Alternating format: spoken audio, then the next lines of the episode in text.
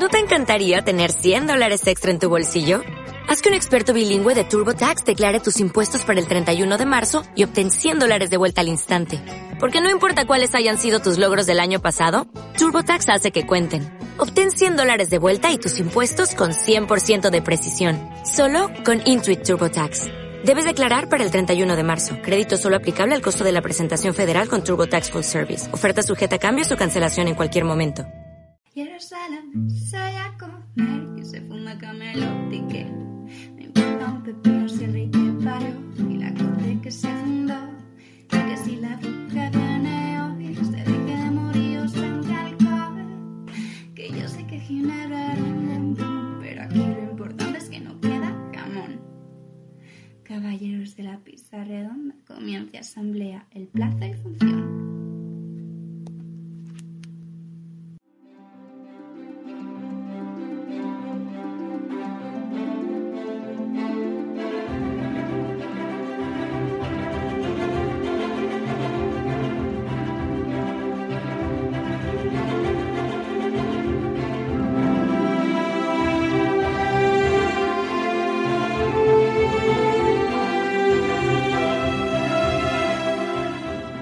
Hola, hola, bienvenidos un programa más, el tercero ya, a Pizza Desastre, el, el spin-off de Caballeros de la Pizza Redonda, centrado en el diseño de vestuario. Como siempre, estoy con eh, Gabriel. Gabriel Hola. ¿qué tal? Muy bien, ¿qué tal estás? Muy bien. ¿Preparada para la nueva? Sí, con muchas ganas. Ya llevábamos tiempecito sin grabar. ¿Sí? Eh, bueno, como siempre empezamos con un poquito las eh, cómo podéis contactar con nosotros, sobre todo con Gabriel, que es la que la que pasa menos por aquí. Eh, recordamos sus redes sociales de Instagram, que es eh, Gabriel Gus, Gabrielle-Rouge y Rux One Cosplay, la que está más centrada en, en su faceta de cosmaker. Bueno, como novedad esta vez, no es, no es nuevo de este, ya llevamos haciéndolo un tiempo y el que no, y en el programa que no lo hayamos hecho lo vamos a hacer un poco con carácter retroactivo. Eh, estamos empezando a incluir en, el, en la web, en el post de- del podcast, eh, mucha más información eh, complementaria a lo que decimos en el, en el programa, con imágenes y con un montón de cosas, porque sí que es verdad que nos parecía como que se quedaba un poquito cojo, aunque el formato podcast está muy bien, es muy ligero, pero al final, de esta manera, eh, incluyendo un artículo mucho más detallado, que se ocurra aquí Gabriel, eh, lo que conseguimos es que mm, se puedan ver mejor los el vestuario, se puedan ver muchas más fotos, incluso datos que al final aquí por estar grabando, pues a veces se nos, se nos pasan y, queda ahí un poquito como, como complemento. Yo os recomiendo eh, que no solo nos escuchéis, sino que si queréis ahondar un poquito más en el tema todavía, que, que os leáis el artículo que, que está muy, muy, muy bien. Eh, bueno, esta vez venimos con una peli que podría, esta creo que la he elegido yo más, ¿no? Porque la anterior me tiré todo el programa diciendo que me daba mal rollito. Sí. Y esta está muy guay. Eh, dentro de que en su día no fue... Estás buen rollera. Está buen rollera. Bueno, buen rollera, buen rollera tampoco. Tiene ahí sus guay. tal, pero, pero sí. O sea, no es mal rollera del punto de sale sangre y cosas de esas que me dan a mí un poco... Luego no duermo. El caso es que vamos a hablar de Hook, que, que bueno, es, esta vez va a ser un, un poquito más ligerito que el de, que el de Drácula y vamos a... eh, igual que os dijimos la última vez, que dependiendo de la película íbamos a hablar un poquito más o por escenas o por personajes, esta vez eh, creemos que lo adecuado es eh, que sea por personajes.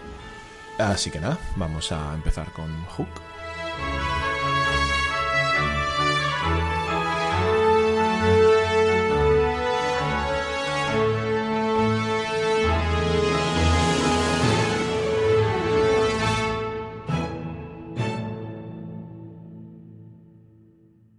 Y sin más, empezamos con eh, la primera... Joder, la primera sección. Hostia, me ha costado. La primera sección de hoy, que como siempre es el, vocabulario, esas palabras que, que según ha ido preparando el guion, Gabriel ha visto que, que pueden ser recurrentes y habría que explicar un poquito para no, no pararse tanto en ellas, así que escuchad bien, que vienen las palabritas. En primer lugar, esta vez tenemos jareta. Jareta, sí. Es una palabra que proviene del árabe hispánico sarita, que significa cinta. La jareta es un pequeño dobladillo que se sujeta con pespunte y se suele hacer en una prenda de vestir como un adorno y no suelen hacerse solo una, se hacen varias jaretas. En el post vais a ver fotos de todo esto que hablamos para que lo podáis ver más detalladamente porque a lo mejor así por el audio no queda de todo claro. Así que si vais siguiendo el post lo veréis muy clarito. Sí, estaría guay o sea, incluso más allá de leeroslo y demás, pues como el post va a tener siempre la misma, la misma estructura que el podcast, aunque en uno digamos unas cosas y en otros otras así complementarias, por lo menos eh, el orden va a ser más o menos el mismo y queda, y queda más o menos claro la, eh, lo- de lo que vamos hablando. Bueno, pues dejando claro lo que es eh, jareta, pues viene uno que es atuendo a la francesa. El atuendo de la francesa, sí. A finales del siglo XVII, cuando llegaron los Borbones al trono español, eh, en concreto Felipe V, trajo con él unos cuantos cambios sociales, ¿no? Y entre ellos pues está la manera de vestir, que se vio muy modificada. Y bueno, en España se denominó atuendo la francesa porque tenía la, la influencia de, de Luis XIV y de sus tropas, ¿no? En concreto se denominaba así a un conjunto formado por tres piezas. La casaca, que se llamaba en francés justacops, la chupa, que se llamaba vest, y los calzones, que es el culot. Y bueno, pues origen, como decíamos, se remonta en el uniforme utilizado por las tropas de Luis XIV y en este caso, pues el rey se sentía cómodo con este atuendo y por eso lo trasladó a la vida civil. Esto de atuendo a la francesa es como cuando te, te escapas a la francesa, ¿no? Eh, nada, es como cuando te piras y no dices a nadie que te vas. es que todo lo que tenga a la francesa a mí me trae Tiene una un poco- connotación ahí. Sí, rara. Luego viene otra que las cuatro primeras palabras es el alcohol del Monkey Island, el grogren. Sí, viene del francés grosgrain, que literalmente significa grano grueso, ¿no? Es un tejido muy robusto y de tacto algo rígido, con un brillo que es bastante característico y se utiliza mucho para hacer cintas y condecoraciones. Eh, se ha canalado por las dos caras y aunque suele hacerse en color liso, se trabaja mucho las variedades listadas para lo que comentábamos de las condecoraciones y para las ornamentaciones militares. Tradicionalmente se hacía de seda, pero bueno, hoy en día se puede encontrar en cualquier tipo de fibra. Pues ya está, son las palabras que tenemos eh, en esta sección hoy y bueno, como decimos siempre, ya sabéis que si hay algo que no entendáis, que no que queréis que, que os explique Gabriel mejor, pues no dudéis en, en preguntarlo.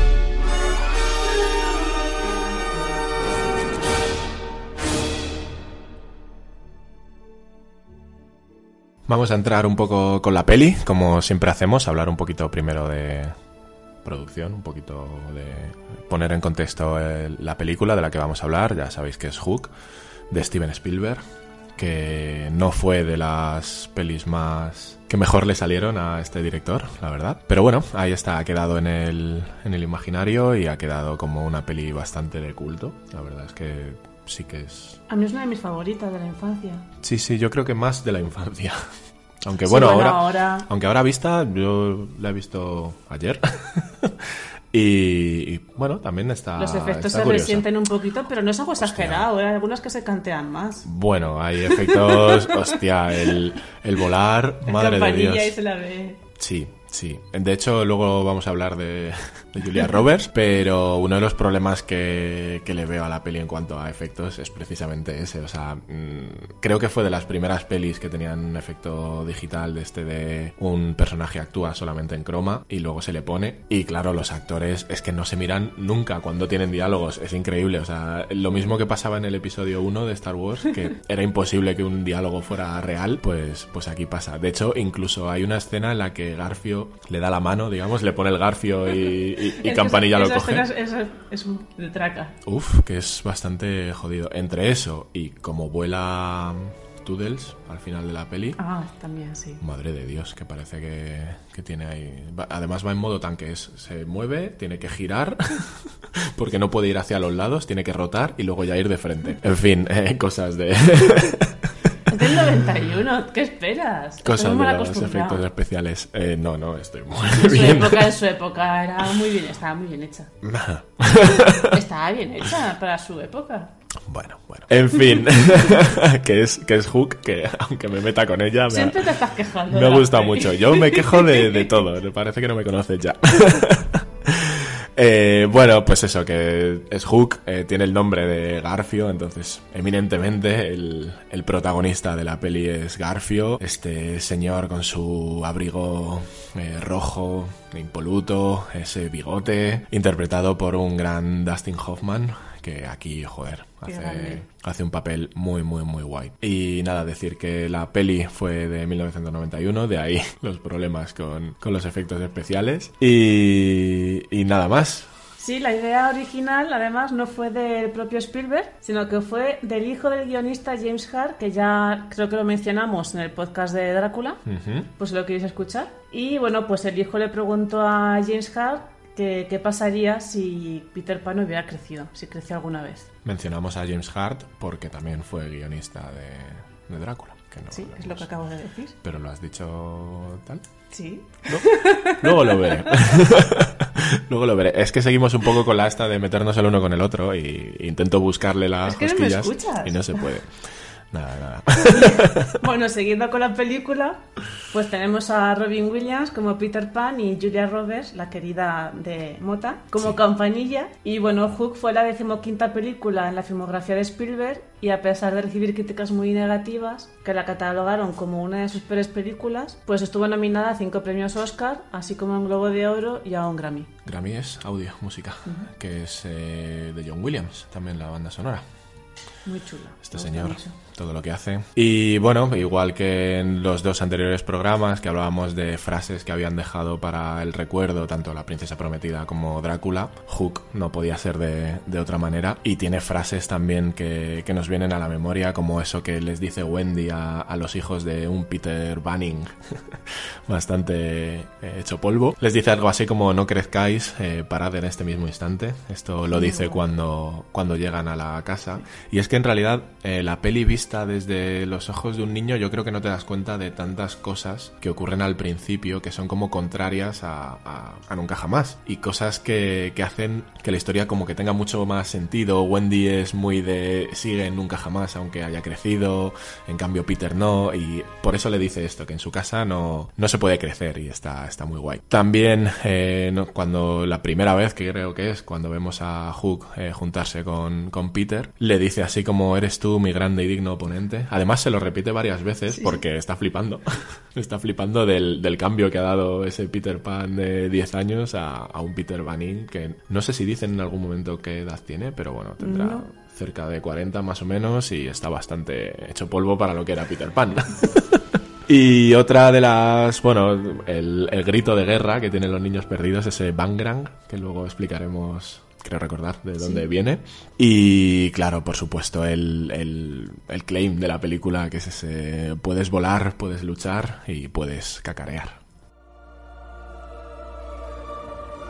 Puedes volar, puedes luchar y puedes cacarear.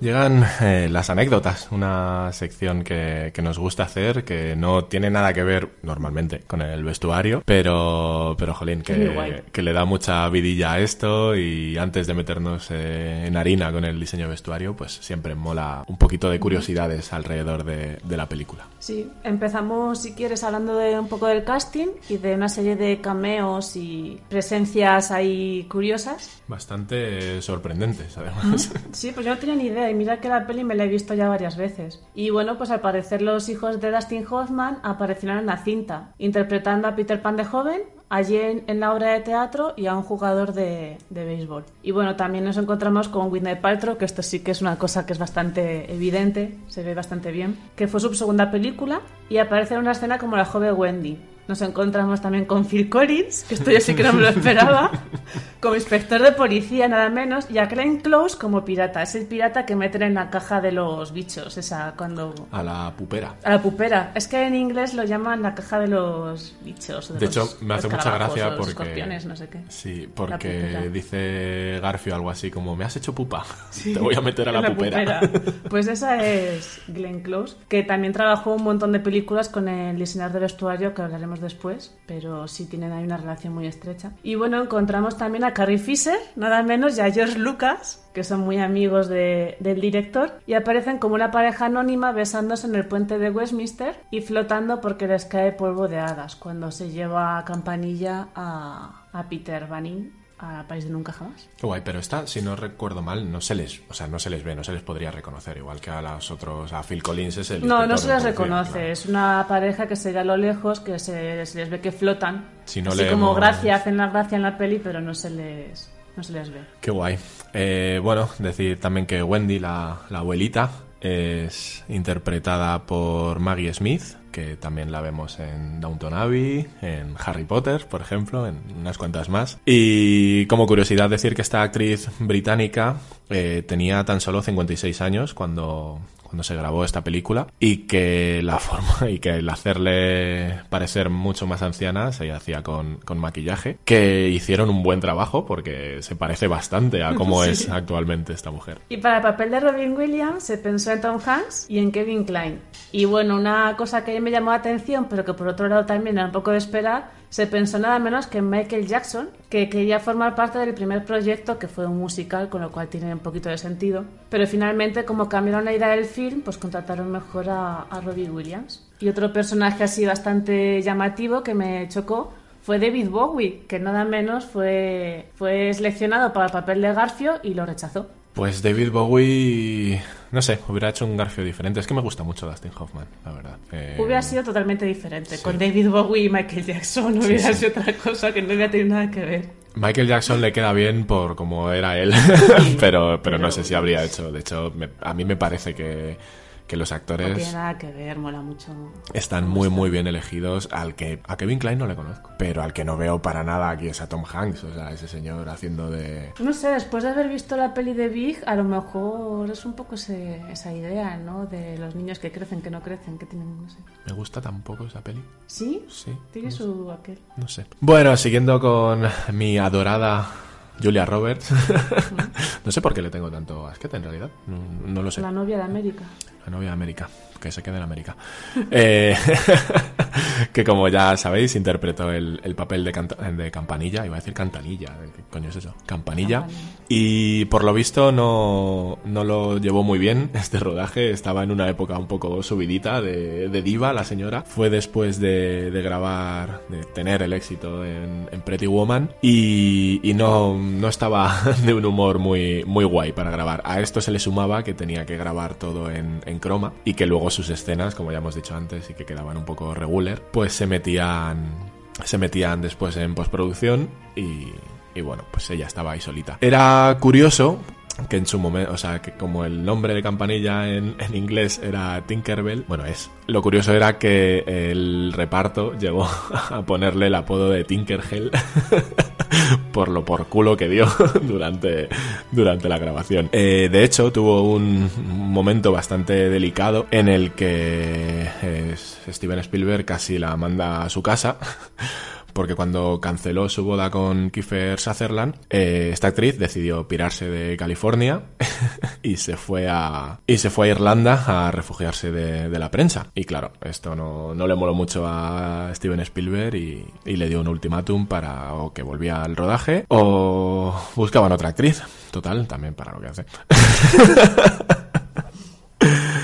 También eh, tenía una cosa también extraña, que es que estas cosas de divas que piden eh, asistentes para todo, pues resulta que como casi todo el tiempo estaba colgada de, de, unas poleas porque estaba volando, pues tenía un asistente que le cuidaba los pies, que hacía que los, sus pies estuvieran impolutos. No vaya a ser que la señora tuviera que ponerlo en, ese, en el suelo o algo. Joder.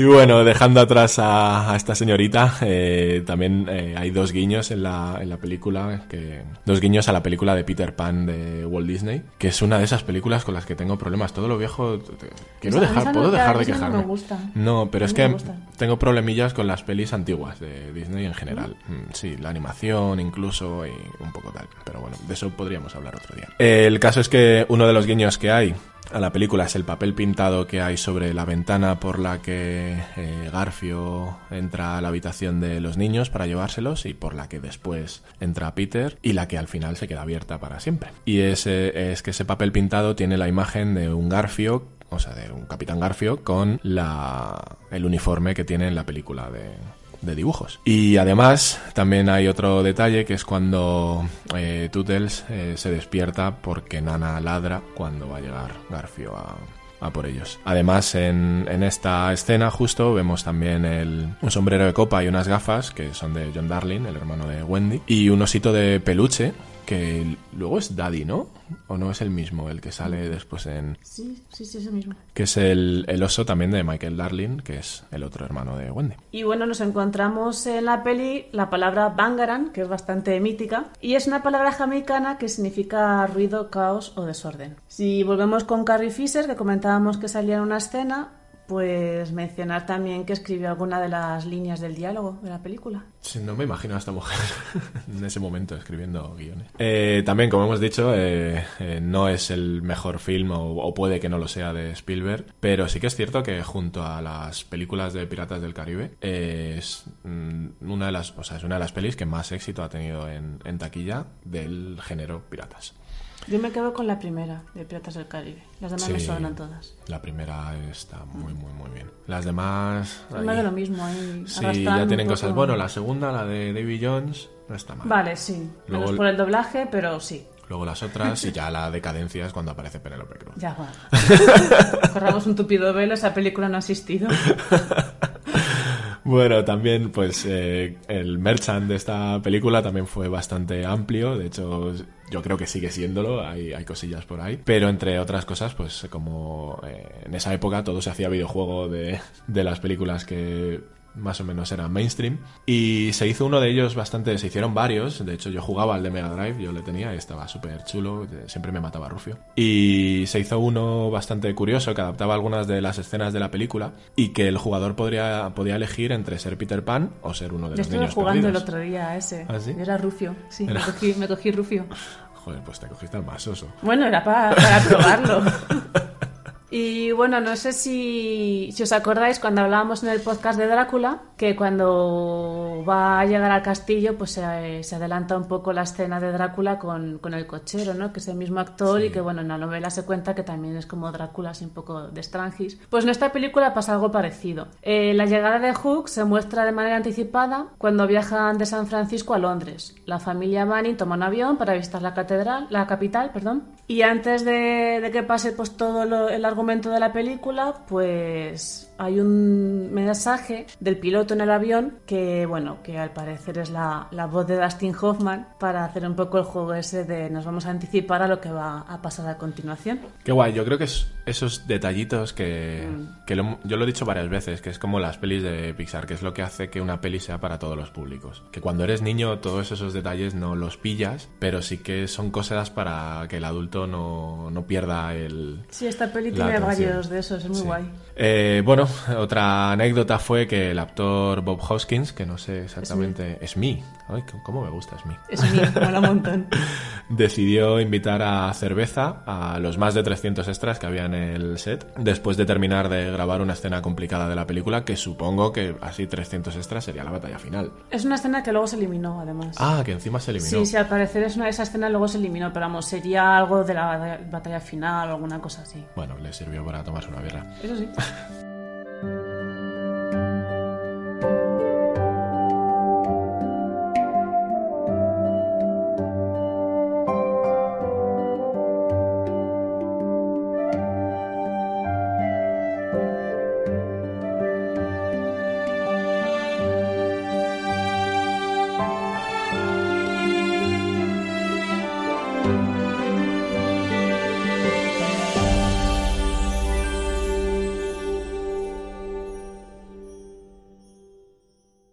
Como en los dos anteriores programas, eh, vamos a hablar un poquito de personajes históricos o historia que dio pie un poco a, a este, a esta peli o algo en lo, que, en lo que se basa esta peli. Ya nos pasó en La Princesa Prom- Prometida con el pirata Roberts y nos pasó en Drácula con, evidentemente, Vlad Tepes y, y Elizabeth Bathory. Pues aquí el personaje que es más histórico, que se cree que está basado más en, en otros personajes históricos, es el de Garfio, no podía ser de otra manera. Y es que el creador de Peter Pan, James Matthew Barry, no sé si lo habré pronunciado bien, afirmó que el personaje estaba basado en el capitán Ahab de la, de la novela Moby Dick de Herman Melville. Un poco basado en la relación que había entre Ahab y la ballena. Y esto ocurría con Garfio y el cocodrilo. A mí me parece pillado con pinzas.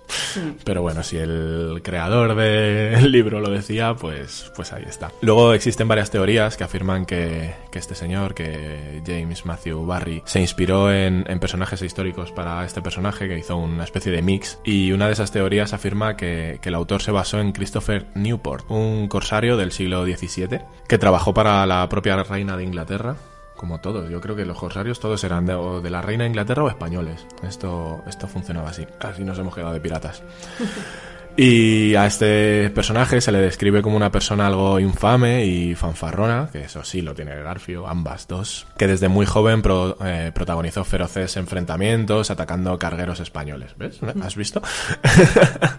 en, uno de ellos, en uno de estos enfrentamientos, eh, Newport perdió un brazo y se sabe también que en una ocasión llegó a la corte británica con dos crías de cocodrilo. De ahí un poquito esta teoría.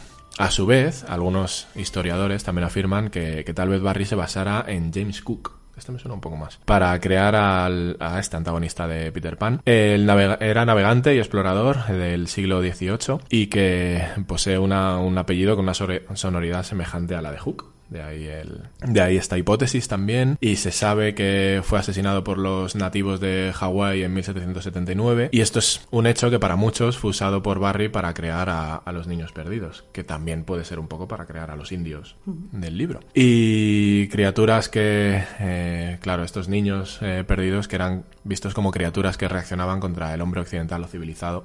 Cosa que pues también se decía de los, de los nativos de, de Hawái. Pues si hablamos del Capitán Garfio, hablemos también de su barco, ¿no? El Jolly Roger. Es un... El, Jolly Roger es el famoso barco pirata que navega por el país de nunca jamás por las órdenes del Capitán Garfio. Pero si indagamos a nivel histórico, en la piratería encontramos que Jolly Roger es el nombre que se le da a la bandera de fondo negro con calavera y dos tibias cruzadas, que es la típica bandera pirata. Esta denominación se la dio el capitán Francis Spring a comienzos del siglo XVIII. Sin embargo, las banderas piratas originales no tenían nada que ver con esta y, bueno, pues los primeros bucaneros izaban una bandera roja para avisar a sus presas de la muerte que les esperaba en caso de que fueran capturados. De hecho, la primera bandera con calavera que se registró es del año 1700 y se atribuye a un buque francés comandado por Emmanuel Wayne. Poco a poco los piratas fueron adoptando enseñas similares, con espadas en vez de huesos o con las tibias cruzadas tras la calavera, y así la bandera se convirtió en una especie de arma psicológica que acobardaba a los rivales antes incluso de, del abordaje. Sin arma, embargo, arma psicológica que también, de otra manera, utilizaba Vlad Tepes, uniendo un poco el, el podcast de Drácula, empalando, empalando a sus enemigos y poniéndolos por donde tenían que cruzar los nuevos enemigos. Y bueno, no obstante, lo que es el símbolo de calavera y tibias no nació con la piratería, sino que era empleado por, eh, por la Orden de Malta, que la grababa en las tumbas de los miembros que fallecían. Y bueno, como curiosidad mencionar que la Armada Británica todavía usa esta bandera en sus submarinos y la izan cuando han protagonizado un ataque con muertos. ¿Te imaginas si en un barco de repente encontrarte la bandera ahí de fondo? en un submarino. En un submarino, sí, sí. ¿Qué hace, que la, que hace la bandera en un submarino? Y va por dentro también, con la bandera puesta. No, ahí la guarda. Todos los niños crecen, excepto uno. Tú sabes de dónde vienen las hadas, ¿verdad, Maggie? Cuando el primer bebé se rió por primera vez, su risa se rompió en mil pedazos que se desperdigaron. Y ese fue el comienzo de las hadas. Mira, yo soy Wendy. O lo fui hace mucho tiempo. Pero Jack dice que no eres realmente la verdadera Wendy. Oh, mira, ¿ves dónde está Jack? ¿Mm? Pues en esa misma ventana, en esta misma habitación, fue donde imaginábamos todas esas historias de Peter y el país de nunca jamás y el terrible capitán Garfield. Y sabes, al señor Barry, bueno, a Sir James, nuestro vecino, le gustaban tanto esos cuentos que los reunió todos en un libro. Dios mío, de eso hace ya 80 años. ¡Qué vieja eres! Tienes mucha razón. Ya empezamos un poco a meternos en, en harina. Empezamos, como siempre, hablando un poquito de- del diseñador de vestuario de esta película, que en este caso fue Anthony Powell, eh, nacido en Manchester en 1935, y que ha ganado tres Oscars, que no sé, no sé si dos de ellos son por la misma ropa o no. por lo menos estuvo nominado, luego lo contaremos o lo contará Gabriel, por, por algo un poco raterillo. Eh, bueno, esto no quita la calidad que tiene este señor y ha trabajado con directores como Roman Polanski o Steven Spielberg y algunas de las estrellas que han, que han llevado sus creaciones, o pueden ser Paul Newman, Warren Beatty, Beat- Warren Beatty, Beatty. Beatty, eh, Steve McQueen, Sean Connery, Roger Moore, Maggie, Smith, eh, Harrison Ford o Johnny Depp. Eh, este diseñador se crió entre Yorkshire y Dublín y comenzó su carrera profesional cuando era un adolescente con, con marionetas hechas a mano. Después de graduarse en la Escuela Central de Arte y Diseño de Londres, fue asistente de diseñadores como Oliver Messel y Cecil Beaton. Y así fue trabajando para, para forjar una estrecha relación con el director Steven Spielberg, creando los trajes de Indiana Jones y el Templo Maldito en 1984 o Indiana Jones y la Última Cruzada en 1989. Y en 1991 diseñó los fantásticos ropajes de Hook, algunos de los cuales, como decía antes Mota, nos recuerdan mucho a su trabajo con Roman Polanski en la película de Piratas. Y es que fue nominado tanto en la película de Piratas como en la película de Hook al Oscar por el vestuario, pero si vemos las fotos de los vestuarios de ambas películas, pues vemos unas similitudes relativamente sospechosas. Igual que hablábamos de la película de Drácula con la celda, que tienen como vestidos gemelos, pues aquí pues está visto que los diseñadores de cine tampoco se complican demasiado. No, no, de hecho es que el abrigo de Hook Es prácticamente igual. Es igual y que la bandolera de- de la espada, yo he estado dudando mucho si era la misma. No es la misma, pero casi. Es Bueno. copia-pega. Un pirata.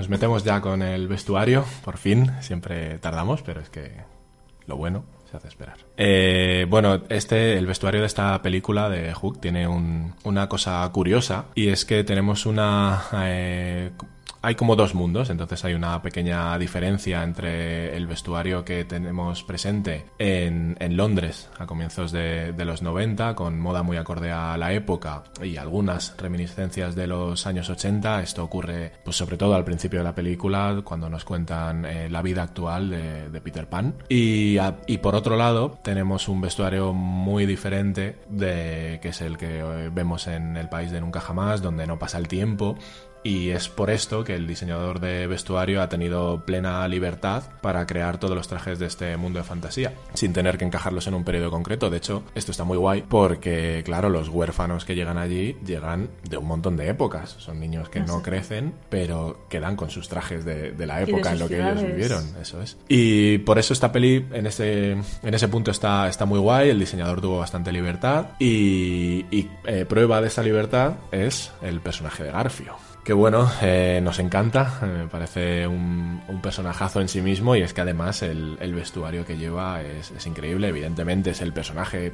principal de esta película, no, no lo es Peter Pan, es más, es más Garfio. Y es que le encontramos sin un propósito en la vida desde que Peter se fue y claro, quiere recuperarlo y, quiere, y ahí empieza la película con secuestrando a los niños de, de Peter Banning. Sí, en este personaje, bueno, tanto en Garfio como en toda la ciudad que lo acompaña, vemos unos trajes muy bien encajados en lo que históricamente se llama la Edad Dorada de la Piratería, que abarca un poco entre 1650 y 1730. De este modo, pues todos los piratas tienen un aspecto muy sucio, muy desgastado, incluso en algunos casos los ropajes están rotos, muy descuidados. Y bueno, pues esto hace que llame mucho la atención el impecable aspecto que lleva Garfio, que le vemos usando el más puro atuendo a la francesa que comentábamos al principio. Lo primero que destaca en él es su casaca roja, una casaca que lleva de una forma u otra en todas las películas en las que aparece este personaje, ¿no? Lo vemos en Disney, lo vemos en las películas también que se hicieron después de Peter Pan. Es una prenda que es de longitud hasta las rodillas y con mangas largas que se van ensanchando al llegar al codo y se, se, vuelve, se vuelven, ¿no? Se llaman mangas de botas porque hace un poco el efecto de las botas pirata. Y bueno, en la parte frontal pues lleva unos bolsillos bajos dispuesta de manera horizontal con solapa. En la espalda vemos unos pliegues en los laterales con forma de abanico que esto hace que le proporcione más vuelo a la prenda y una abertura en la costura central. La casaca adquiere todo el protagonismo por sí sola ya que cubre todo el cuerpo y ofrece un gran espacio para decoración y bordados, dejando asomar los puños de la camisa que se ven de, de, encaje debajo, que luego hablaremos también de ella. Y bueno, esta prenda, la moda era llevarlo siempre desabrochada a pesar de ir cuajada de botones de arriba abajo. Esto de los botones es muy gracioso porque está llena hasta arriba de botones y en el siglo XVII esto era un símbolo de, de lujo y de poder. Y bueno, pues es un pirata y es, y es bastante... Sí, justo eso. Luego debajo de, de la casaca encontramos la, la, chupa. La chupa es pues lo que llamamos ahora un poco el chaleco, ¿no? Es una chaqueta normalmente sin manga que iba cerrada con botones y llegaba a medio muslo. En este caso es negra y tiene el mismo tipo de decoración de la casaca. Lleva las mismas pasamanerías y los mismos botones. Tiene unos bolsillos en el delantero inferior con solapa y bueno, pues igual que la casaca, un montón de botones metálicos en tonos dorados. Y bajo esta chupa lleva una camisa blanca de lino. En esta época se utilizaba mucho el lino porque más adelante hubo una revolución con el algodón que bueno, ya hablaremos de películas más actuales y, y hablaremos de ello. Y bueno, en el siglo XVII-XVIII, que es un poco la época esta dorada, las camisas más elegantes llevaban chorreras en el cuello y puños de encaje que, como comentábamos, asoman bajo las mangas de la casaca. Es todo muy, muy recargado y muy barroco, ¿no? Como, como podemos comprobar. En el cuello, eh, bueno, en la, la camisa de Hook se abrocha con tres botones dorados con una perlita y es un cuello levantado que se sujeta con una corbata. Eh, no es una corbata como la conocemos ahora, sino que en ese momento consistía en una especie de pañuelo más, eso, más rectangular, anudado al cuello, que caía por delante hasta la mitad del cuerpo, no tenía la forma romboide que tiene ahora. Y bueno, su origen es de, se remonta a un tipo de cuello utilizado por los soldados croatas que lucharon en las filas de Luis XIII. Hacia 1650 la corbata estaba implantada en Francia y aunque muchas veces se realizaban en encaje, la de garfios de lino sencillo iba sujeto con un alfiler que a mí me parece súper chulo, que representa el Jolly Roger, que es su barco pirata. Que a la vez es un poco esa calavera que veíamos en las, en las banderas. Exacto. Y bueno, hablando ya de la tercera prenda que hace este atuendo de la francesa, pues tenemos que hablar de los calzones. Los calzones se ajustaban al talle sin precisar cinturón o tirantes porque solían tener unos cordones en la espalda, tipo corsé, que era lo que lo ajustaba, y se cierran por encima de las rodillas con, botones. Solían tener una, hilera de botones en las rodillas y en lo que es la, la bragueta en el frontal. Y bueno, el resto de la pierna, que sería lo que es el gemelo del tobillo y el pie, pues se calzaba con, con medias de seda. Los calzones del pirata Garfio son negros de algodón con un frunce en la parte posterior y el abotonado que hablábamos de la bragueta son los mismos botones que la casaca y la chupa. Y bueno, luego tiene un pequeño bolsillo en la parte lateral izquierdo, un bolsillo vertical de, de vivos, que apenas se nota. Algo curioso eh, son los zapatos de este, de este señor, que eran, bueno, yo nunca me había fijado, las veces que había visto la peli nunca me había fijado en, en los zapatos de este hombre, y son eh, unos zapatos de tacón, un tacón rojo, que ahora explicamos el, el porqué y una anécdota que hay por ahí bastante curiosa. Y es que se dice que el origen de los zapatos de, tacón eh, se remonta a los carniceros egipcios eh, que usaban este calzado alto para, para evitar eh, mancharse los pies de sangre. Y de hecho esto es la anécdota esta que, que os comentaba, que no recuerdo quién, quién fue el que... El hermano de Luis XIV. El hermano de, de Luis XIV un día Sí. llegó con sus zapatos de tacón manchados de sangre y de ahí eh, que se... Que Luis XIV estipulara que se pintaran de rojo los tacones Eso para es. que no se notara. Es un poco como el traje de Deadpool, ¿Sí? para que no se note... Como las, como las batas de los quirófanos que son verdes para que no se vean las manchas rojas ahí de sangre cantoso. Joder. Pues eh, estos eh, eh, carniceros usaban esto y, y, bueno, han ido, han ido evolucionando y, y ahora sirven también para, para sujetar los pies a, a los estribos eh, cuando montas a caballo o el que ha ido esto un poquito eh, mejorando hasta las botas de cowboy actuales y no fue hasta el siglo XVII cuando empezaron las mujeres a introducir el, Sí. el zapato de tacón en su sido vida. un- una prenda masculina el tacón. Sí, pues es, es hasta curioso. el siglo XVII. Es curioso. Una cosa bastante curiosa que fuera empezar siendo masculino y ahora es eminentemente femenino. Salvo en algunos zapatos con un tacón bajito, pero, Mm. pero poco más. En cuanto a los zapatos que lleva Garfio, es inevitable lo, lo que hemos dicho, mencionar el, ese tacón rojo que tiene, que claro, Garfio, pues después de lo que hemos hablado de la sangre, ¿cómo no iba a llevar esos, zap- esos zapatos con el, con el tacón rojo? Y además, pues es bastante, bastante suyo este señor y tenía que, tenía que ir a la última. Eh, como decíamos, lleva unos zapatos de cuero negro con una gran lazada de groguén negro. Que queda cubierta por la solapa roja eh, a juego con el tacón. Es una solapa enorme que le ocupa casi todo el, el empeine. Una lengüetilla. Y claro, eh, no podemos hablar del vestuario de Garfio sin hablar del propio Garfio. Eh, fue diseñado en gran parte por Steven Spielberg. Eh, se deja lo mejor para él, el tío. Eh, el diseñador de producción Norman eh, Garwood y el maestro de utilería Mark Wade. El herrero de Burbank, Tony, Tony Swatton, fue el encargado de, elaborar artesanalmente varias versiones de este Garfio. Algunas de las cuales estaban hechas de goma para las escenas de lucha de Dustin Hoffman. También tiene, lógica la cosa, no vaya a sacarse un ojo el señor. Eh, durante la película aparecen varios Garfios muy similares, pero con alguna pequeña variación. Y cuanto más esta, estas pequeñas variaciones son eh, las vemos que cuanto más en la intimidad está el capitán, más sencillo es este garfio y cuanto más eh, ante un público, pues tienes más elaborado, más, más pompos. Resumido. Como pequeña curiosidad, este, este garfio llevaba un asa dentro de él para que, para que no hubiera que cortarle la mano a Dustin Hoffman y pudiera agarrarlo sin que se le, sin que se le saliera este garfio. Eh, también otra pequeña curiosidad es que en la película de Disney Los Descendientes 2, que creo que es una película de estas, de un, tele- un telefilm de estos de Disney Channel, el escocés Thomas eh, Doherty interpreta al joven Harry Cook, el cual lleva un garfio que, homenajea al de esta película. Si seguimos hablando del atuendo de Garfio, pues tenemos que hablar de la, de la peluca que lleva, ¿no? Que además al final de la película se hace un, un guiño y gracioso. Y bueno, es que el siglo XVII es el momento de las grandes pelucas, aunque el origen data del antiguo Egipto, como todo, nunca se había convertido en algo tan emblemático en una sociedad hasta la llegada de Luis XIV, que este hombre puso, puso de O sea, moda también todo. Este señor era Sí. el influencer de la Sí, historia. sí, sí. Pero tiene sentido porque, bueno, este hombre al parecer eh, durante su infancia y juventud pues tuvo varias enfermedades que dejaron como secuela pues una alopecia permanente. Y bueno, con la mala suerte de que justo era un momento histórico en el que la virilidad se medía en cuanto a la cabellera masculina, ¿no? Era un poco rollo Sansón. Entonces, cuanto más largo el cabello y más fuerte, pues más, más sano y más viril. Qué chungo lo hubiera tenido yo en esa época. pues peluca también. ¿Qué pasó? Pues que esto ponía un poco en riesgo su, su imagen de, de rey y de poder. La solución, pues se puso una gran peluca que sirvió a la vez de tarjeta de presentación de su poder. Era un poder absolutista. Las pelucas que usaba pues eran muy largas, muy rizadas, pues eso, muy viriles. Y además le hizo un truquillo porque como el señor era bajito, pues aparte de tacones dijo, le voy a poner un poquito de, de elevación a la parte frontal lo que haga que, que realce un poco mi, mi estatura. Tipo ¿Qué? un poco Mark Simpson. Eso te iba a decir, que para nada parece un caracono, ¿no? Esto, o sea, el, el tener la cabeza tan larga, no, eso no es...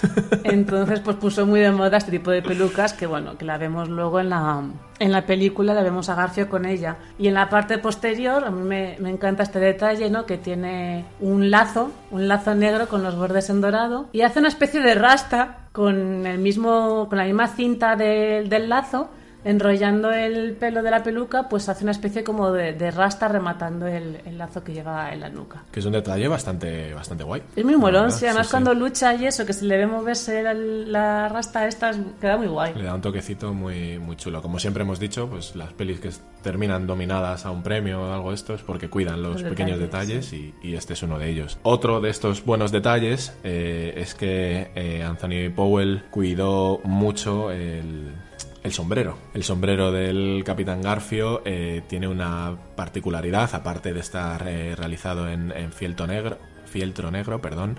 Está decorado con plumas blancas de avestruz y, está hecho con, con encaje dorado. Y aunque de primeras eh, parece un, sombrero más en la película, la verdad es que el diseñador Powell quiso ir un, pasito más allá y jugó eh, con dos eh, conceptos: la forma del tricornio y eh, quiso además utilizar y esconder un pequeño easter egg. Y es que si nos fijamos bien, eh, el sombrero nos muestra las fauces de un cocodrilo, haciendo de nuevo hincapié en la relación de- del pirata con, con este gran reptil. Con vosotros, la morena de garra de acero, el capitán James Garfio. ¿De cuánto le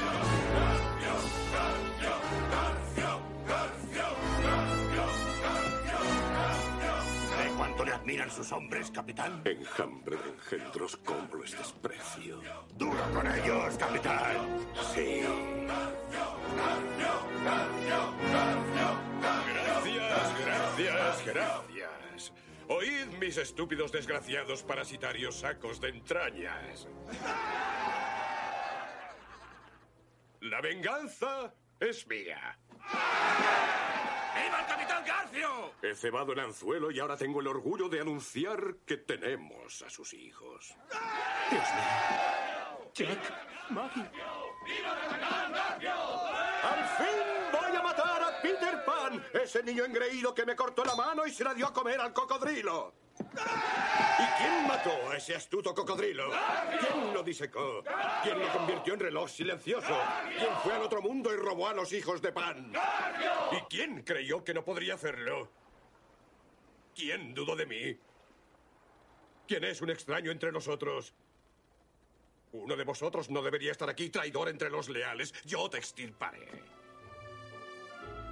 Vamos con, con Peter, el, primer Peter que vemos en realidad, porque hemos querido hacer una pequeña separación de, de los dos Peter que vemos durante la película. Así que primero vamos a hablar de cuando es Peter Banning, abogado eh, de éxito en, en los negocios que se dedica como algo así como a fusionar empresas y cuando ve que alguna no funciona, pues se la carga y ya está, los, los hunde, como dice Jack, su hijo, haciendo una de las muchas eh, referencias a, a que Peter Banning se ha convertido más en un pirata que en un niño perdido. Me que- encanta cuando le dice Wendy, te has convertido en un pirata. Sí, sí, pero es que le- a este personaje le presentan como has crecido y ahora eres un pirata. ¿no? Has perdido toda esa inocencia y todo ese... Sé, que tampoco te pegan mucho a los niños perdidos, pero sí, sí. Bueno, algo sobre todo el pequeñito que me gusta un Ay, es montón. muy bueno. Eh, pues eso, es un. Ha crecido, ha- ha- es, tiene éxito los negocios y, y como esto, pues está siempre pegado a un, a un teléfono móvil que es más un zapatófono del inspector Gadget que, que lo que estamos acostumbrados hoy en día. Y por esto, pues ha, eh, ha descuidado a su familia, que es un poco eh, lo que aprovecha Garfio para, para intentar hacerse con sus hijos y. Además, pues ha cogido miedo a las alturas, una persona que, que volaba y que siempre cierra las ventanas cuando, cuando era Peter Pan, nunca, jamás las habría cerrado porque es por donde entraba eh, a las casas. La primera vez que le vemos, como hemos dicho, es un importante abogado de Londres de los años 90 y lleva traje de chaqueta y camisas formales acompañadas siempre de, tirantes, eh, corbata y corbata y o pajarita. Sí, es el caso de- del traje que más le vemos, que es el que lleva la gala de Wendy cuando Garfio secuestra a sus hijos. Eh, y bueno, ese traje que lleva cuando va Nunca Jamás. Y consiste en, bueno, le vemos con unos pantalones negros, con un chaleco a juego. Probablemente sean los dos de, de lana, ¿no? Porque bueno, es un, es un abogado con bastante éxito y es un traje bastante elegante. El chaleco tiene botonadura sencilla, cierra con tres botones forrados y en el lado izquierdo pues tiene un pequeño bolsillo de vivos que apenas, apenas se le ve. Y luego en la espalda, pues bueno, como son estos típicos chalecos, ¿no? Pues lleva el tejido de forro de seda y una persilla que le ajusta en la cintura con una hebilla plateada. Luego acompaña el conjunto una pajarita que parece realizada, bueno, en un satén de seda. Las gafas, que es algo también que, que caracteriza mucho a este Peter Pan de mayor, pues son unas gafas muy, muy finitas de montura de metal y tiene un pequeño marco de, de carey. Y bueno, lo más... Como María. como- Lo más característico de, de este traje, pues es la camisa, ¿no? Es una camisa blanca, almidonada de algodón, con una tapeta doble, ¿no? Que así oculta los botones, que es muy típico de estas camisas así tan elegantes. Aunque en alguna escena vemos que los botones son de plástico blanco. Y bueno, va a la pechera, va decorada con jaretas y unos pliegues en la manga que van abrochados con botones también de plástico. Los puños van con unos gemelos metálicos, o eso parece al principio de la película. Es verdad, porque hemos visto alguna alguna escena en la que esos eh, gemelos parece que en el puño izquierdo, si no me equivoco, se sustituyen por un imperdible. Sí, a raíz de volver de la gala de Wendy, aparece ahí un impedible bastante misterioso. Es súper raro, no tenemos muy claro si ha habido alguna escena eliminada o algo así que, que explique el por qué lleva un imperdible en lugar de, de los gemelos, porque sí que es un poquito extraño que cuando se han tenido tantos detallitos como la rasta de, de la peluca de Garfio y cositas así muy que parecen insignificantes, mm, se tenga tanto descontrol de un, de un imperdible puesto Sí. en, en la camisa. Además, Ahí alguien fue despedido, yo creo. Sí, puede ser. Además es que se ve claramente muchas veces cuando se pone las gafas, cuando hace esto, que se ve el imperdible. Cuando se toma la copa en la ventana, cuando sí. habla con campanillas, que hay varias escenas que se le ve muy claro y es muy raro. Es, es raro, es raro. Pero bueno, y más allá de esto, pues tiene unos... eh, los zapatos son de Charol, de Armani, como él mismo Sí, dice, creo que es, es curioso porque él lo dice en la, en la peli cuando ¿Habrá se los quiere... algo Armani por...? Yo creo que Bueno, en esa aquella época... época... todavía no se hacían esas cosas, Yo ¿no? creo que hasta Transformers no empezó No. a hacerse eso. ¿Tú crees? Yo creo que sí, que Transformers ya con que media peli la pagó eBay. Joder. Pero es, es verdad que en una escena, cuando llega al país de nunca jamás, los piratas le quieren robar los, los zapatos y Mm. les dice algo así como que son de Armani, que se vayan a, a comprar unos. Comprar uno, sí. Los piratas. Y una cosa que me gustaría mucho de este traje son los tirantes. Lleva unos tirantes rojos que me, me llaman mucho la atención porque al ser un abogado tan serio y tan formal, como que los tirantes rojos me chocan un poco, es un poco más desenfadado. Sí. Es un Y poco son- Wyoming. Sí, sí, sí, es verdad. Son unos tirantes rojos en el frontal y en la parte de la espalda donde cruzan, pues pasan a ser de, de color negro. Jerry, Jack, eso he dicho. Coge tu cámara de vídeo y te adelantas al partido. Filma lo que yo me pierdo. ¿Puedo decir algo? Señor Banning, el discurso para el homenaje a su abuela. ¿En fichas? Sí, señor. Numérelas. ¿Quién lo ha escrito? Nen Miller. Me gustó mucho su informe Sí. anual. Lord Whitehall, señoras y señores, durante los últimos 70 años, la abuela Wendy, a quien rendimos homenaje esta noche, ha dado esperanzas, cariño y vida a cientos de niños huérfanos y sin hogar. Estupendo, muy personal. Mami, ¿dónde está papá?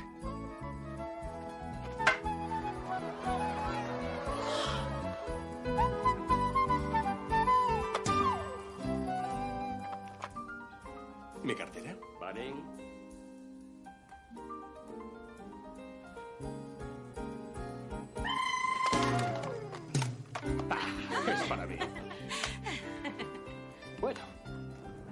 Que volar. No se preocupe, es más peligroso el coche que el avión. Es Ya, más que seguro volar que cruzar la Gracias, y no mire para abajo. Cuando te llega la hora, te llega la hora. Y recuerda que no ¿Y si le llega la hora al piloto?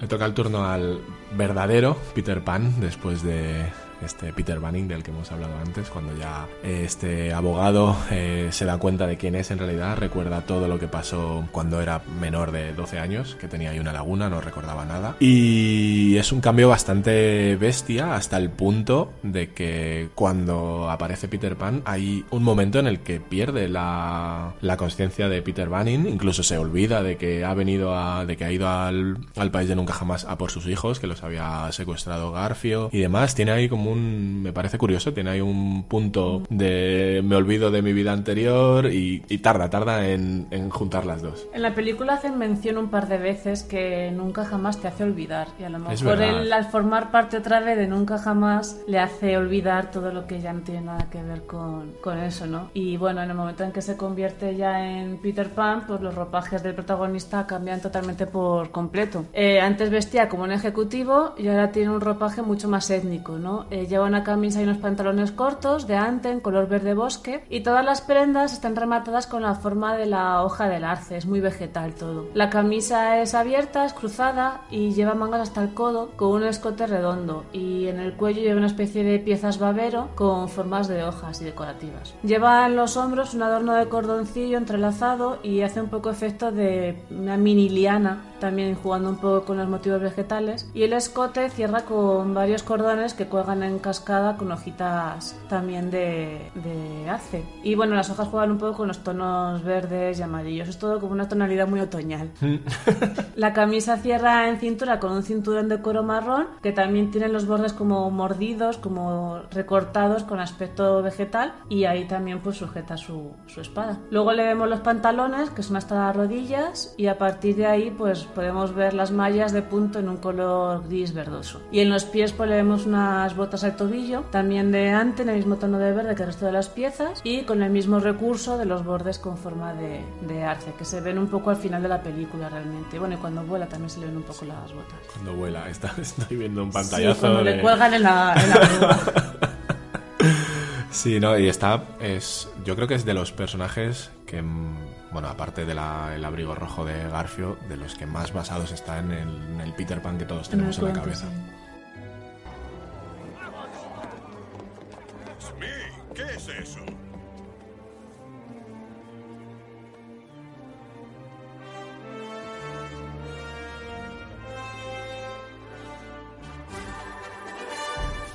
¿Quién es ese capitán? Es Peter Pan. Ya han pasado tres días. ¿Es cierto, Peter? El tiempo vuela. Y tú también, ya lo veo.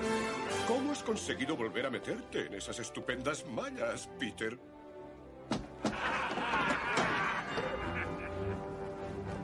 Entrégame a mi hijo y tú y tus hombres podréis iros. ¿Por qué no se lo preguntas al chico? Jack vienen a verte, hijo. Jack, dame la mano. Vamos a casa. Ya estoy en casa. ¡Ja, ja, Ya lo ves, Peter, es mi hijo. Me quiere mucho y estoy dispuesto a luchar hasta el fin por él.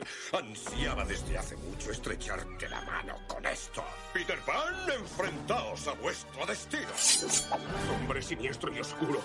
Defendeos. A este personaje no sé si introducirle yo por la animadversión que le tengo a, a, su actriz, pero bueno, vamos, es lo que toca, es lo que toca. No siempre me va a tocar cosas que me gusten. Eh, Julia Roberts interpreta a Campanilla. Eh, Campanilla, la verdad es que si hablábamos de la importancia que tiene Garfio o Peter Pan, es súper importante en la película, en el argumento, es la que hila el argumento en realidad de, de toda la película, es la que eh, viene a buscar a, a, Peter Pan. Sin ella no, nunca habría llegado a, a nunca jamás y nunca habría forma de, de, rescatar a los niños, aparecer Peter Pan y demás. Uh -huh. Y su traje es muy parecido al de Peter. También está realizado en ante, lo que pasa es que en este caso es unos tonos naranjados, marrones, un poco lo que hablábamos antes de las hojas en otoño. Y también lleva una pieza en el cuello a modo babero con la forma de la hoja del arce. Y el escote también cierra con cuerdas, lo que pasa es que en este caso, pues en vez de tener varios cordones, pues tiene uno que va cruzando por todo lo que es el escote. Eh, las sisas de la manga, como los costados, pues van rematados con cordel de ante en color azul. Y bueno, a diferencia de Pan, la campanilla va siempre descalza, que es lo que comentábamos antes, de que quería Julia un asistente que le estuviera limpiando los pies todo el tiempo, porque va eso, va siempre descalza, y en ocasiones pues la vemos con una tira de cuero en el gemelo, con una mini daga ahí enganchada por si tiene que pelear contra algún pirata. Ese detalle me gusta porque es un poco, es verdad lo que me decías antes de que los niños perdidos poca inocencia tienen, y es como que están muy hechos a, a la guerra, y todos llevan que si una espada, que si una daga escondida, que sí, es bastante, bastante curioso. Eh, luego, pues yo creo que es la única que cambia de vestuario, bueno, junto a Peter. Eh, hay un momento en la película en la que Campanilla decide declararse a, a, nuestro protagonista, a nuestro Peter. En ese momento se hace de un tamaño normal. No, no sabemos muy bien qué es lo que hace porque en realidad está sin, del traje y sin nada que, del que vamos a hablar y está metida como en esas casas de, de, pájaros que tiene y de repente empiezan a salir muchas luces, se hace grande y pero bueno. Se cortocircuita, no, algo sí, así. Sí, no, no, ha hecho nada, pero, pero ya es grande, pero bueno, lo, lo, ha hecho un mago. Y en este momento, como decíamos, cambia de, cambia de vestuario. Sí, bueno, eh, lleva un vestido azul con un amplio escote por debajo de los hombros y una manga farol al codo con, con mucho volumen. ¿no? Es, un, es un patrón de vestido muy, muy de fiesta de los años 80. De hecho, tiene cierto parecido con el vestido de luz y de serpientes de Drácula, sobre todo lo que es la parte del escote, que es muy de, de la época, ¿no? de la época en que, se grabó, en que se grabó la película. Que es lo que también comentábamos de la riqueza de vestuarios, de épocas y de, y de cambios de, de imagen debido a, a que es un mundo de fantasía y que se puede hacer realmente lo que, lo que quiera. En este caso, pues bueno, es un vestido que al ser un hada, pues juegan también con los materiales, utilizan un material sintético, con lentejuelas y con una especie de, de efecto aguas holográficas, que es también algo muy de los años 80, ¿no? Este rollo holográfico con reflejos metalizados y, sintéticos, muy, muy ochentero. Lo sintético es ochentero. Sí.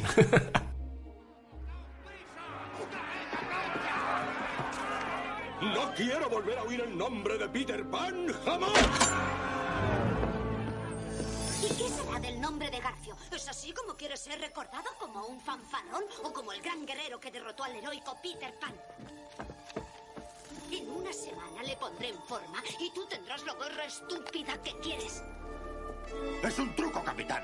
Déjeme zambullir ese zumbor en el infierno de las hadas. Es mi Prometiste a todos la guerra del siglo. Toda tu vida te has preparado para este momento, el combate mortal, la gloria, Garfio contra Peter Pan. Ese no es Peter Pan.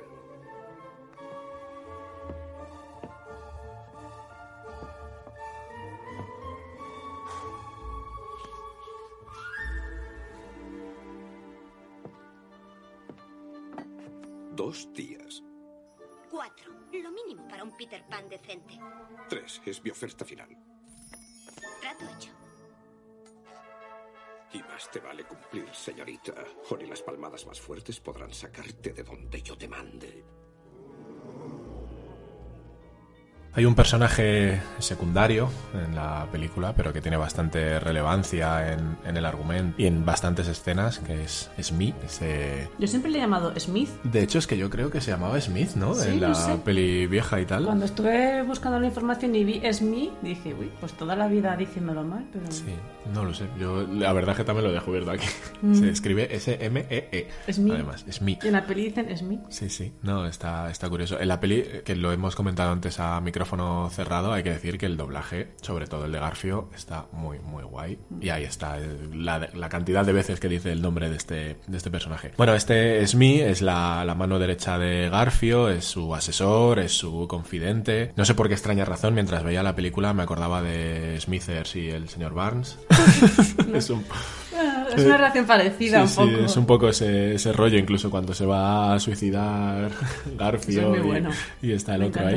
Decir que es eh, parece muy tonto, pero tiene algunas algunos momentos de, de lucidez. En- tenemos aquí puesto en el guion como que es más listo de lo que aparenta, pero no, en realidad aparenta lo que es, es muy tonto, pero de vez en cuando pues le- se le enciende una bombillita. Al- Algo hará contacto por ahí. Eh, de él nace la idea de volver a los hijos de Peter contra él para joderle un poquito más. Y tiene un cambio muy guay al final de la película, cuando ya está seguro de que Garfio va a morir, de que los niños perdidos van a ganar, eh, pues se vuelve loco, empieza a agarrar unas cuantas joyas del capitán y pira.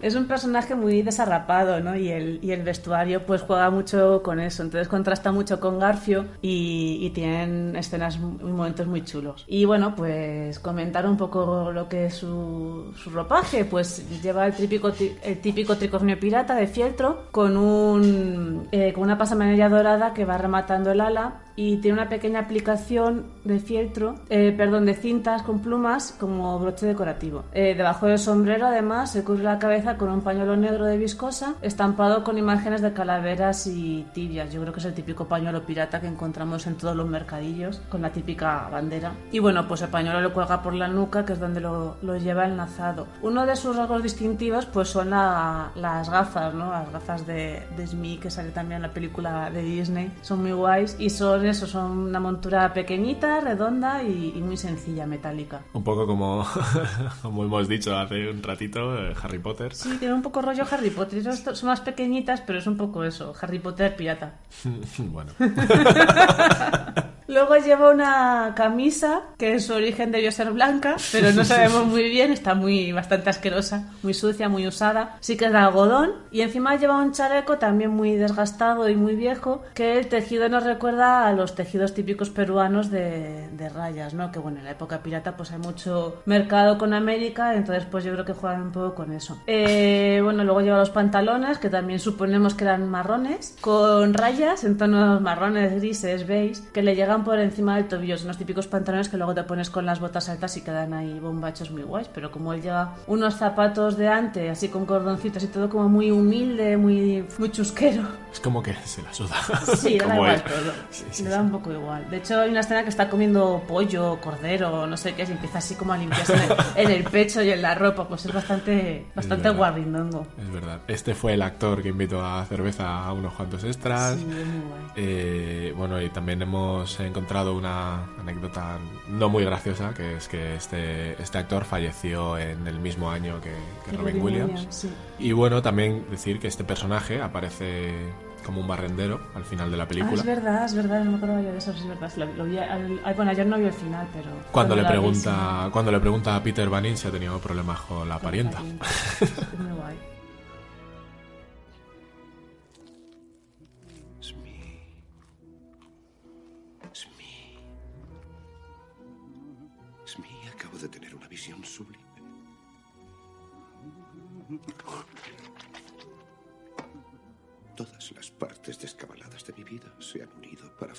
Todo místico y completo.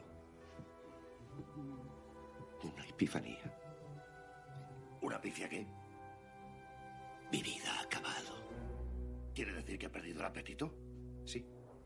Ah, adiós. ¿A dónde va? ¿Se está poniendo trágico? Adiós, Smee. Capitán, ¿por, por- por- por qué no jugamos con su isla, eh? Ya sabe, con los indios y los soldaditos y los niños perdidos, eh.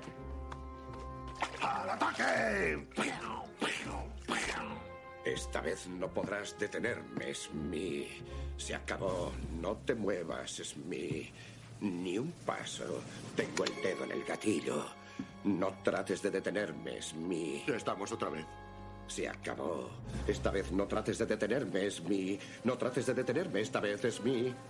Esta vez no te atrevas a detenerme, Smee. Trata de detenerme. Smee, muévete, gilipollas. Ven aquí. Smee, deténme. No es una broma. Estoy a punto de suicidarme.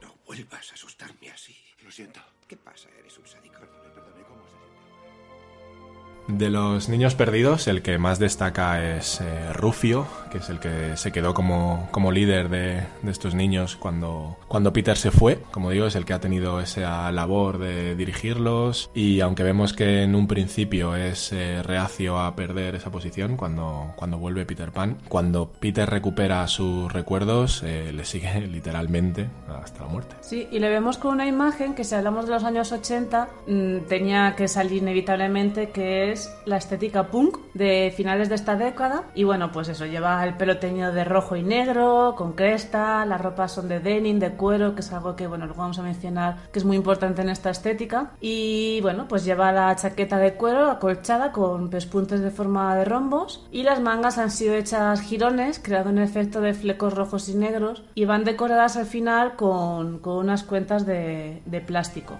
y de madera. Lleva también unos vaqueros negros, también rasgados en cortes horizontales para dejar ver unas mallas interiores que son rojas. Y en la cintura del pantalón, acompañando a juego las mangas de la chaqueta, lleva una pieza de cuero también hecha jirones, eh, con avalores también al final decorando. Lleva unas botas de piel vuelta, muy sencillas, en el mismo tono rojo que las mallas y que su pelo. Las botas recuerdan un poquito a las que lleva Peter Pan, pero sin ese decorado vegetal, sino que bueno, son muy sencillitas. Y en los brazos pues lleva la típica muñequera de cuero con tiras, que también se llama mucho en la, en la estética punk. Y sobre el pecho un collar de piezas de madera y dientes, que no tiene nada que ver con esta estética, pero que junto a los avalerios de los flecos le dan un rollito tribal, que es lo que juegan con, eh, con los niños perdidos. Y hablando un poco del punk, pues eso, comentar que, que apareció justo después de, lo- de la conocida ola hippie. Tiene una estética totalmente distinta. Las melenas largas que hubo en, en esta época y en las prendas oversize, pues dieron totalmente. Se, se dieron de lado y fueron sustituidas por la moda punk que dictaba unas normas muy, muy diferentes. Eh, apareció el cuero como principal protagonista, llenando las calles con pantalones súper ajustados, chaquetas moteras, jeans con agujeros hechos a mano, el pelo corto, que antes con la ola hippie era el pelo muy largo, pues ahora es el pelo muy corto, y las botas de tipo militar, como las famosas Dr. Dr. Martins, que están ahora muy de moda. Son, fa- eh, son famosas, son muy famosas. y bueno, pues se puso muy de moda los remaches, las tachas, las cadenas, los pins. Es la época de los pins con mensajes políticos y bueno, pues en la- entre los menores de 30 años pues era lo, lo que se llevaba en ese momento. Que apareció también con el movimiento punk, apareció a raíz de los Ramones. No sé si, si lo sabías, pero vamos, que fueron un poco los que empezaron todo este movimiento que luego evolucionó así. No tenía ni idea.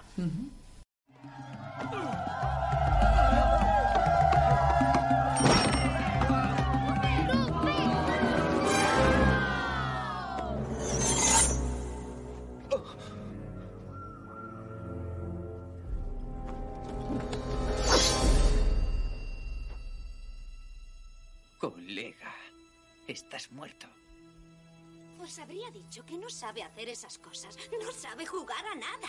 Garfio tiene a sus hijos y yo tengo tres días. Tres días para prepararle. Necesito la ayuda de todos. ¿Peter Pan tiene hijos?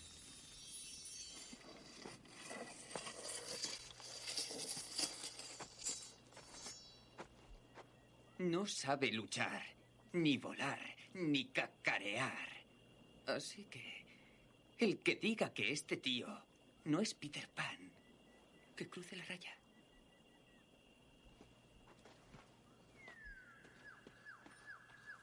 Hola. ¿Qué?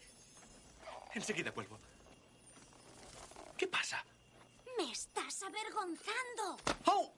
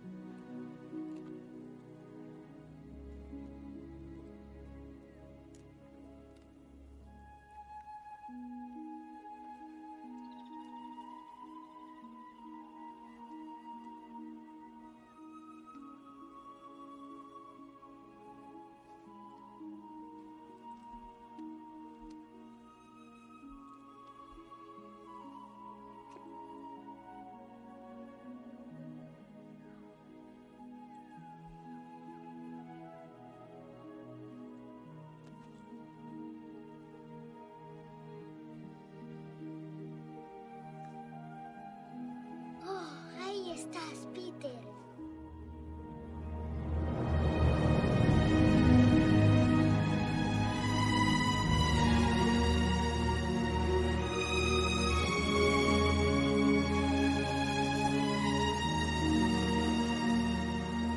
Oh, sí, es él.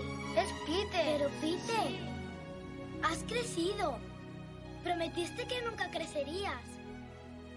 Peter. ¿Cómo le ha crecido la nariz? Bueno, bienvenido al país de nunca jamás, hombre pan. No hagáis caso a esa pestosa hada ni a ese estúpido hongo. Tengo la espada de pan, ahora yo soy Rufio Pan. ¿Creéis que este tío va a quitármela a mí? ¿A Rufio? Después de hablar de, su líder, en ausencia de Peter, eh, toca hablar un poco de los, de los niños perdidos, que todo el mundo sabe, son los huérfanos que acaban en, Nunca Jamás y que allí olvidan eh, su vida anterior y, nunca crecen y luchan contra los piratas y, demás. Son los, buenos de la peli, aunque ya hemos dicho que tienen ahí ese puntito un poco guerrillero y, y cabroncete, de, un poco propio de la edad. y nada, decir que son huérfanos, pero eso no quiere decir que tengan todos la misma edad, son de edades diferentes, razas y complexiones. Llama la atención, pero esto ya ocurría en, en el cuento, que no hay, eh, no hay niñas, por eso en el cuento se vuelven tan locos con Wendy porque quieren que sea su mamá. También esta diversidad es todavía más exagerada en su vestuario, igual por lo que decíamos de que estos huérfanos no necesariamente tendrían que venir de, la misma época, entonces en cada época se vestía de, de una manera diferente. Eh, hay un montón, eh, no sabemos ahora mismo si son treinta y tantos o cuarenta y tantos, y sabemos que Spielberg acabó un poquito hasta las narices de ellos, eh, el pobre, y eso que en una celebración que tuvieron estos niños se juntaron dos años después de la muerte de Robin Williams y decían que el propio actor les ayudó mucho a estar entretenidos durante la peli y seguro que eso Spielberg también, también lo agradeció. Se hicieron íntimos amigos Spielberg y Robin Williams. A lo mejor fue también por eso. Igual, igual porque le quitó un marronazo de la hostia. Pero sí se hicieron muy íntimos. Como decíamos, había bastantes, pero mm, por lo menos eh, para mí hay tres que son los que los que cogen un papel un poquito más determinante en la película, que son eh, Rufio, Carambola, que es este este niño que al final, una vez muerto Rufio y yéndose Peter Pan, es el nuevo líder de los, de los niños perdidos. Y uno que a mí me hace mucha gracia y me hizo que se me saltara la lagrimilla fue Pockets, cuando coge a Peter, le quita las gafas y le dice algo así como ahí estás después de hacerle un lifting manual. Es muy Eh, esa escena. es el que encuentra a Peter. Sí, los niños perdidos son, son muy entrañables, a pesar de lo gamberos que son y de esas espadas que se, que se llevan, ¿no? Pero vamos, son muy entrañables. Y bueno, el vestuario a mí me gusta definirlo como alborotado, porque es que realmente mm, son prendas diferentes de diferentes épocas, de diferentes lugares, descoordinadas entre sí, porque además vemos que uno lleva un bombín, otro lleva un sombrero de copa, luego hay los dos gemelos que son como Boy Scout, o totalmente diferentes unos de otros. Y bueno, la, la imagen de estos niños eh, me recuerda un poco a las típicas imágenes de los niños en la revolución industrial de Londres, ¿no? Son niños sucios, niños como abandonados, que tienen un poco que sobrevivir, un poco esa, esa imagen. Y bueno, pues en contraste a los ropajes así como de sus épocas, eh, llevan pulseras, collares, pendientes de huesos, eh, de madera, de- llevan plumas, llevan tocados indios. Entonces esto aporta un pequeño toque étnico tribal a, a la estética, ¿no? Al fin y al cabo, pues es una, una tribu que están ahí en medio de, de la selva, ¿no? Luchando por sobrevivir contra los piratas. Y bueno, pues esta idea se hace mucho más evidente en la escena final cuando van a luchar con Peter y bueno, pues eh, se visten con sus armaduras y sus trajes de guerra y esto ya es una, una explosión, ¿no? De, de- de- mezcla de estilos. Vemos una escena que se les ve a los chavales ahí de fondo con un casco tipo cresta como los romanos, les vemos con cascos hechos con cuencos de madera, les vemos que llevan pecheras de bambú como los indios Sioux, escudos africanos, tocados aborígenes, muchas maderas, muchos huesos, muchas plumas, mucha paja, un largo etcétera de materiales que bueno, que, que lo que hace es enriquecer de una manera increíble toda esta escena final. Sí, de hecho, yo creo que en el- tanto en el vestuario como en su comportamiento se ve una de las máximas de, de estos niños y es que no hay reglas. No, no hay nadie que dicte unas reglas, entonces pueden hacer lo que, lo que les apetezca, sea práctico o no.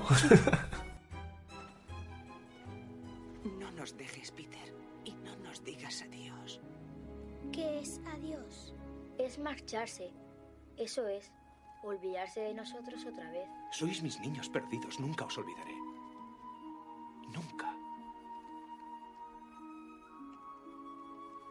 ¿A quién dejo al mando aquí?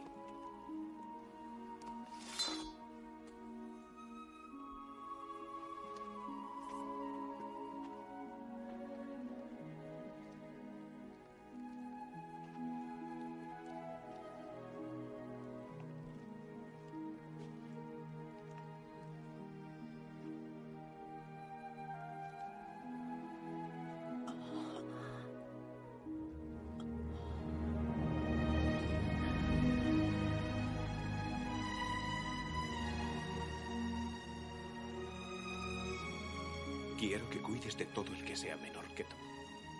Bien. ¿Y a quién cuidaré yo, Peter? Puedes cuidar a los pichitos.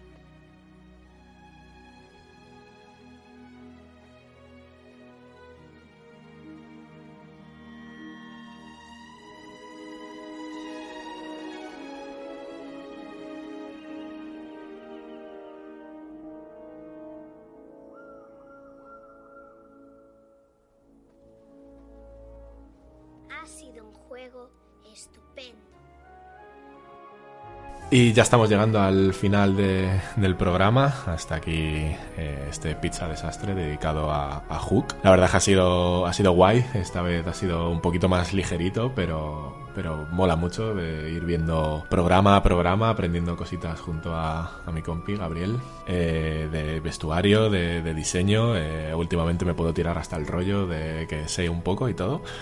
Te lo dije en el primer programa, que Sí, ibas sí, a aprender un montón. Eso es, eso es. Pero eh, voy a aprender un montón porque no sé nada. No, hombre, si sabes, si sabes. Y nada, deciros eh, una vez más, eh, bueno, las redes sociales de, Caballeros de la Pizza Redonda, que hemos eh, incluido desde hace un tiempecito Pinterest e Instagram. En ambos son Caballeros de la Pizza Redonda, todo junto. Eh, Pizza Redonda en Twitter. Y decir que, bueno, tenemos otros dos podcasts, Pizza y Manta, centrado en cine, y el regular, que lo hacemos normalmente, cada 15 días y suele ser un directo en Twitch que luego, que luego pasamos a, podcast. Además, eh, aprovechando mi, mi ausencia, mis compañeros hicieron un random un poco diferente que amenaza con volver de, de vez en cuando. Espero, espero que no sea porque estaba esté yo malo. Eh, nada, decir lo de siempre, que todo feedback es bienvenido, cualquier cosa que, que veáis alguna música que no cuadre, eh, alguna palabra que, que no entendéis, cualquier cosita que veáis que pueda ser para mejorar este programa, comentándolo y, y bienvenido sea. Y bueno, pues, ha sido un placer, como siempre, poder grabar al lado de una profesional como Gabriel y aprender tanto Yo de ella. disfruto un montón también. Y bueno, pues dar las gracias a toda la gente que nos ha estado apoyando con los anteriores podcasts. Y solo deciros pues que no crezcáis. Nunca.